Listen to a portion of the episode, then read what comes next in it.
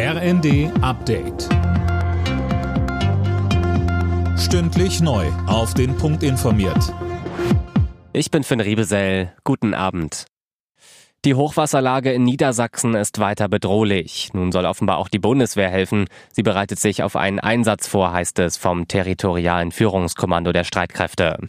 Laura König berichtet. Da geht es unter anderem um den Schutz der Deiche. Wenn sie zu brechen drohen, sollen Bundeswehrhubschrauber Behälter mit Baumaterial abwerfen, um das Ganze zu stabilisieren.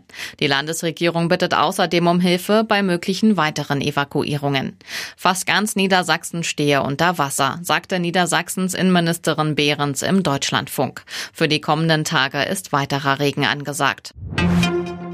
Die Ukraine hat nach den Worten ihres Präsidenten Zelensky eine der heftigsten Attacken mit Raketen und Drohnen durch Russland erlebt.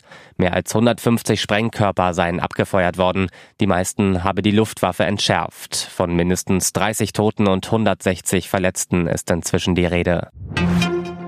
Jobverweigerern das Bürgergeld drastisch kürzen. Für dieses Vorhaben bekommt SPD-Arbeitsminister Heil nun massiv Kritik aus den eigenen Reihen und auch von den Grünen im Kasten. Ja, der grünen Sozialexperte Audretsch etwa warnt im Spiegel davor zu überziehen. Das Bundesverfassungsgericht habe zu Sanktionen geurteilt und strenge Vorgaben für Kürzungen gemacht, sagt er.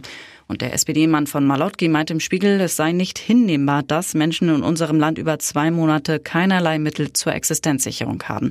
Von Union und FDP gab es bereits Zuspruch für Heilsvorhaben. Andreas Wellinger hat das Auftaktspringen der Vier-Schanzentournee gewonnen. Der 28-Jährige siegte in Oberstdorf vor dem Japaner Ryoyo Kobayashi und dem Österreicher Stefan Kraft. Alle Nachrichten auf rnd.de